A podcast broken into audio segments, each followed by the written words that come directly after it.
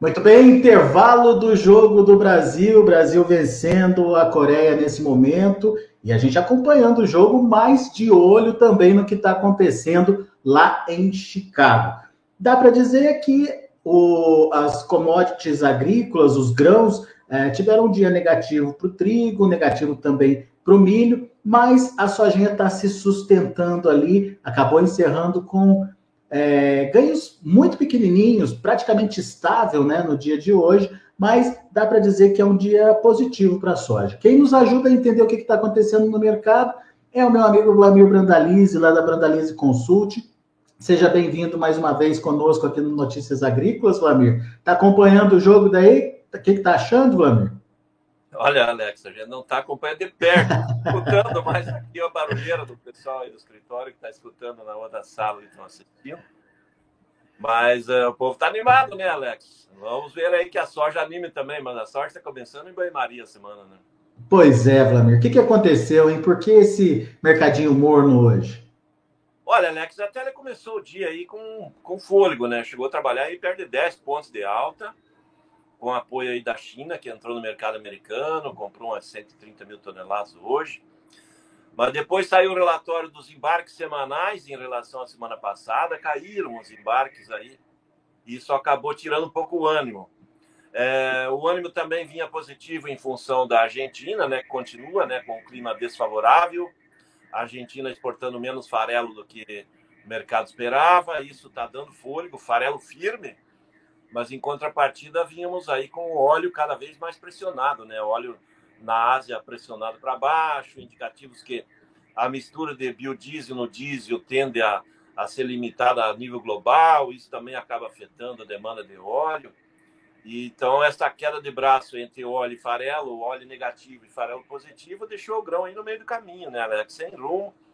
Mas em cotações boas, né, Alex? Perto dos 14,5 aí, as 14,5, 14,60 são cotações boas aí para o momento, né? Que é o fechamento que fechou a colheita americana e agora vem a safra da América do Sul, né? Aqui no Brasil também teve notícias de chuvas no fim de semana, que também serve como limitante lá em Chicago, né? Porque a Argentina tem até começo de janeiro podendo plantar, tem tempo. E aqui no Brasil precisava chuvas aí no Rio Grande do Sul, chuvas em Goiás e acabou caindo chuva. Tem chuva aí nessas regiões. Melhorou as condições, Alex. A semana começou um pouco melhor aí para as lavouras, né? É, né? E isso você acha que pode respingar lá em Chicago de forma negativa ao longo da semana, Vladimir? Eu acredito que serve como limitante, né, Alex? Não como fator baixista. O fator baixista seria um avanço do dólar, né? Aí o dólar vai depender mais da, do movimento aí do, da turma do Lula, porque a cada passo que eles dão, eles dão um sinal aí que vão vão assustar a economia, né, Alex? E hoje o dólar subiu bem. E o dólar em alta no Brasil foi o fator aí que cortou um pouco dos ganhos da soja, né? A soja que vinha ganhando, vinha trabalhando com 6, 8 até 10 de alta, e agora vai fechando quase na neutralidade, basicamente em função daí no final desse movimento do dólar em alta no Brasil, né? Então isso que acabou limitando, né, Alex? Agora, como é que você está vendo esses atuais patamares de preços, Vlamir? É um preço é, que está adequado para o mercado atual? A gente está falando de 14,37 foi o encerramento de hoje para janeiro, e o, o maio, 14,53, voltou de novo aí acima dos, meio, né, 14,5, é. É, o 14,5 ele é um bom nível, né, Alex, para uma safra aí que está vindo, uma safra grande, né, uma área recorde, mais de 43 milhões de hectares aqui no Brasil, caminhando aí para perto de 150 milhões de toneladas, então 14,5 em Chicago, aliado aí que nós estamos uh, contar aí que também tem o prêmio de 40, 45 pontos aí para maio, abril, maio. Então isso dá praticamente 15 dólares o bucho na origem aí nos portos brasileiros. Então uh, eu considero cotações boas, né, Alex? A questão é que o produtor ele não considera, né? Porque os valores em reais nos portos estão entre 173 de 175 reais nesse momento aí para a soja da safra nova. Está bem abaixo da safra atual aí a soja disponível, que hoje estava indicando 183 aí o spot de, agora de, de dezembro, 185,5 janeiro, 186 é, 186, 187 no março, a soja entrega agora, né? Então há uma diferença aí em relação à soja disponível e à safra nova. Então é isso que está limitando ainda os negócios da safra nova. Esse da safra nova está bem lento os negócios ainda, Alex. Mas tem algum fator que possa criar essa reviravolta no preço da safra nova ainda, Vlamir? O fator é a Argentina, né? A Argentina, se tiver o clima desfavorável e continuar seca por lá, certamente vai ser um fator aí que vai pressionar, né? Mas ainda tem tempo para eles.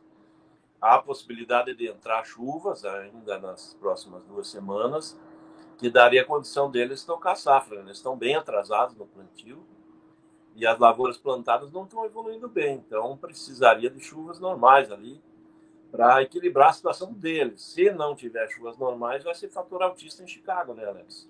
Quer dizer, fator oferta na América do Sul ainda é um limitador dos preços lá na Bolsa de Chicago, certo?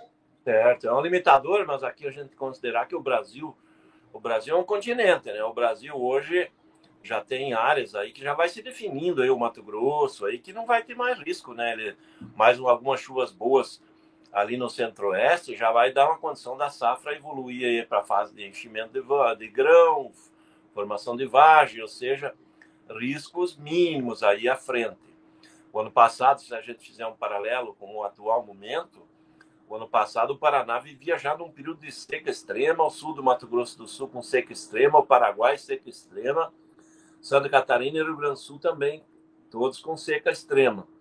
Esse ano, nós estávamos com um período mais seco no Rio Grande do Sul, aí, que algumas regiões já estavam é, duas semanas, três semanas sem chuvas, e no final de semana teve chuvas em muitos locais ali no Rio Grande do Sul, deu uma melhorada nas condições. E as condições do Paraná, elas estão muito próximas do ideal, né? Tem chovido bem em quase todas as regiões, a, a safra do Paraná está evoluindo bem, comparado com o ano passado, nós estamos numa situação muito boa não está dentro do, do, ideal de top de super safra, a do Paraná, mas ela está muito perto de uma safra de excelente qualidade. Então, isso que o mercado começa a olhar agora. A safra já vai andando e, e em poucas semanas nós vamos ter aí as primeiras colheitas já na virada do mês de dezembro com janeiro. Então, é verdade. Em um mês, Alex, em um mês já começam as colheitas. Então, é, a safra vai se definindo. E o clima está favorável aqui no Brasil esse ano. Ao passo que a Argentina que pode ser o fator, né? Que não é o fator que pode mudar o mercado de Chicago para uma alavanca melhor e mais positiva seria uma quebra maior aí na Argentina. Ele já tem quebra na safra dele, certamente, mas eles poderão ter mais problemas.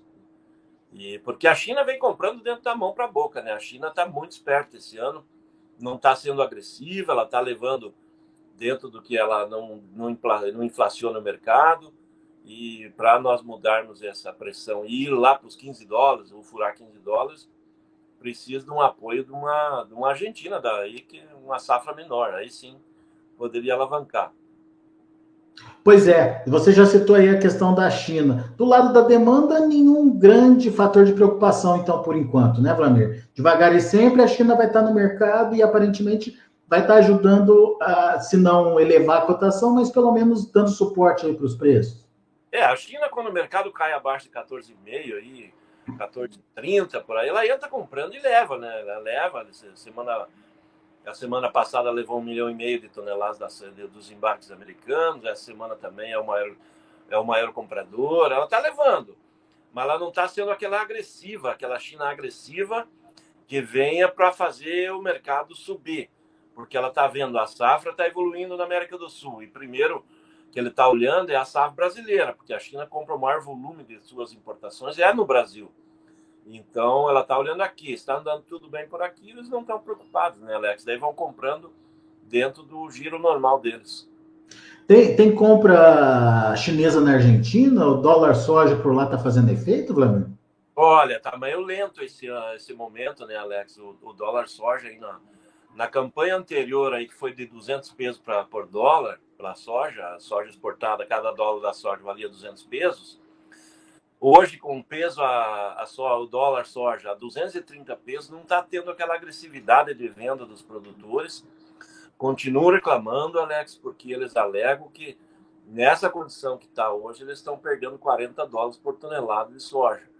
E para eles é um, É complicado vender. Então, muito produtor que esperava vender está segurando e acredito, para vender teria que ser no mínimo 250 pesos. O governo não quer pagar mais, porque de algum lugar o governo vai ter que tirar o dinheiro aí para bancar esse dólar mais caro, né? Então, aí está uma queda de braço. Isso acaba não ofertando tanta soja no mercado internacional, né, Alex? E mantendo, mantendo os Estados Unidos no páreo e que justifica aí, inclusive, essa mexida em Chicago, certo? Exatamente. E o que está dando fôlego é o farelo, né? Por que o farelo? Porque a Argentina é o maior exportador mundial de farelo. Então, com menos pressão da Argentina na exportação e do farelo, automaticamente o farelo segue firme, né? Porque a demanda de farelo é constante a nível global, a demanda de farelo na Europa segue. É inverno agora no hemisfério norte, é época que se consome muito farelo. A China também tem comprado farelo também no, no mercado internacional, porque o farelo está com bom, bom valor dentro da China, né, acima de 800 dólares a tonelada, e isso dá folha para o farelo. Né? Então, se o óleo não tivesse em queda livre, que nem teve aí na semana passada, e hoje continua em queda, lá na Ásia, né, em função do óleo de palma mais barato, automaticamente nós estaríamos vendo a soja puxando e talvez indo mais perto dos 15 dólares. Basicamente, ela não está avançando por causa do óleo, porque o farelo está dando fôlego para ela. Muito bom. Bom, só para a gente finalizar, Vlamir, qual é a sua orientação para o produtor que está nos ouvindo nesse momento? o produtor hoje, Alex, é uma semana, é um período que ele tem que cuidar mais das lavouras, né, Alex? Porque agora é momento de tratamento de lavoura, não dá para perder o, os times aí das aplicações, dos, dos produtos aí para manter a sanidade das lavouras, ter, ter alta produtividade e esperar alguma janela, principalmente cambial aí que possa aparecer nos próximos dias ou semanas porque nós vamos ter um, uma sequência de, de semanas e meses para frente aí muito nervosos, né? Porque ninguém sabe ainda o novo governo que vai entrar aí não sabe o que vai fazer, então está assumindo uma casa que está andando bem, que está fechando uma economia que deve fechar o ano e perde 3% de crescimento econômico, e não sabe que rumo vai tomar, né? E está tentando beliscar aí um, um aumento do déficit aí, esses 170, 180 bilhões aí, isso é fator que vai movimentar principalmente o dólar, né, Alex? Então o produtor vai passar por umas temporadas que ele tem que acompanhar muito o mercado. Não é uma semana que é uma semana que se diz que não é uma semana de grandes negócios, por enquanto ainda não abriu janelas boas, mas não dá para perder os acompanhamentos. Tem que acompanhar, né, Alex?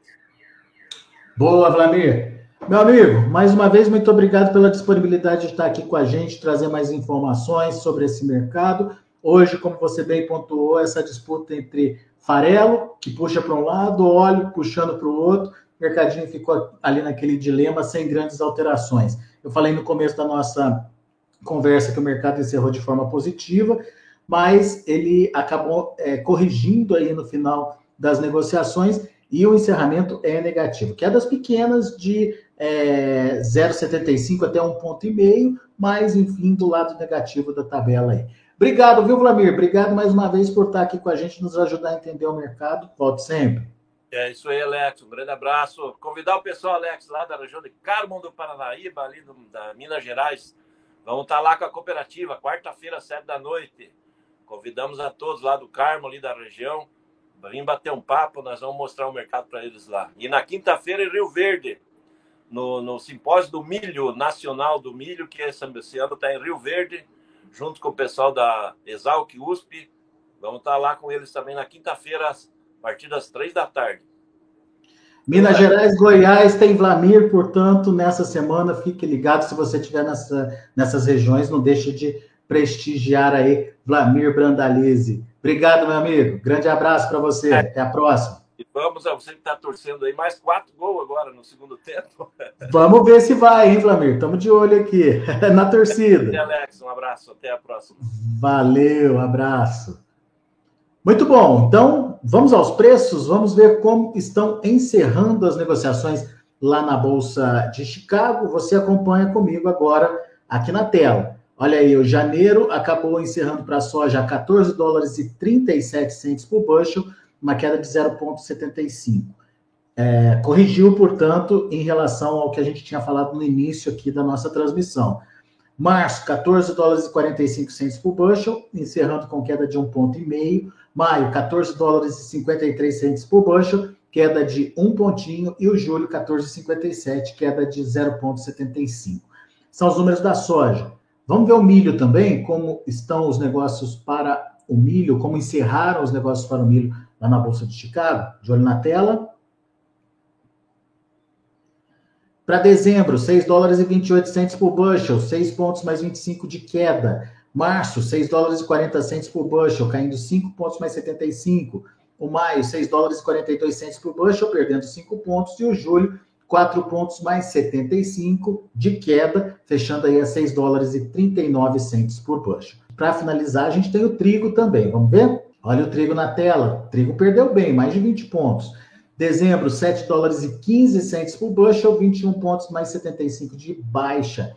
O março, 7 dólares e 39 centos por bushel, recuando 22 pontos. Maio, 22 pontos e meio de baixa, fechou a 7 dólares e 50.